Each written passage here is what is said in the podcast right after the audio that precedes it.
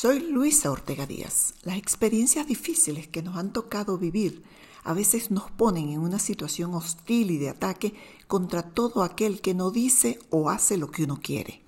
Convertir ese descontento en una fuerza motivadora que contribuya con acciones a cambiar de manera positiva los eventos que han producido nuestro malestar, además que nos ayude internamente, también nos acerca al objetivo que queremos lograr ni a Maduro ni a su entorno los debilita que quienes defienden la democracia se peleen entre sí, o si se quejan, o si le recuerdan constantemente que él es el responsable de la tragedia que vive Venezuela.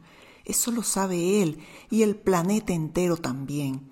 Hacer tal cosa sirve de desahogo, pero de ninguna manera sirve para cambiar la realidad.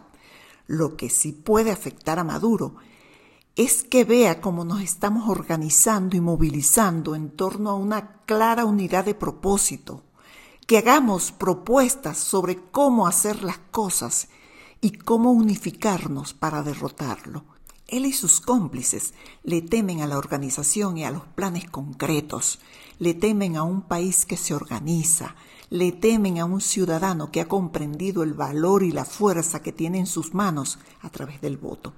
Nuestra Venezuela espera la salvación de la tragedia que vive. Nadie hará esa tarea por nosotros. Somos los venezolanos quienes, unidos con propuestas y acciones concretas y claras, lo lograremos.